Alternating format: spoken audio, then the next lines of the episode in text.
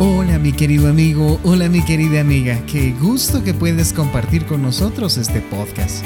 Queremos que te sientas como en casa, así que iniciemos ya.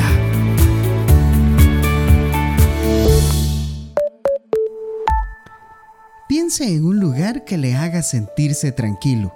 Puede ser en un lugar en donde se sintió seguro y feliz en su niñez, o en una playa o en un bosque o en un evento de una historia sobre Jesús.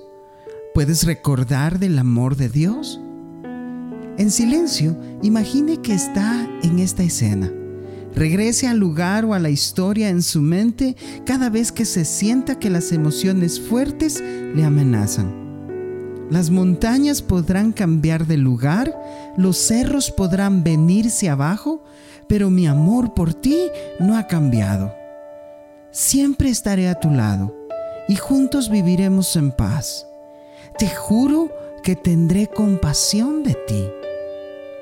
Practique también la respiración desde el diafragma para calmar los sentimientos fuertes. Intente practicar esto durante cinco minutos, tres o cuatro veces al día. Puedes notar que eso requiere esfuerzo al principio. Incluso puede cansarse mientras lo practica. Pero la práctica continua hará que esta forma de respiración relajante sea más fácil y más automática. Nos vemos en la próxima sesión.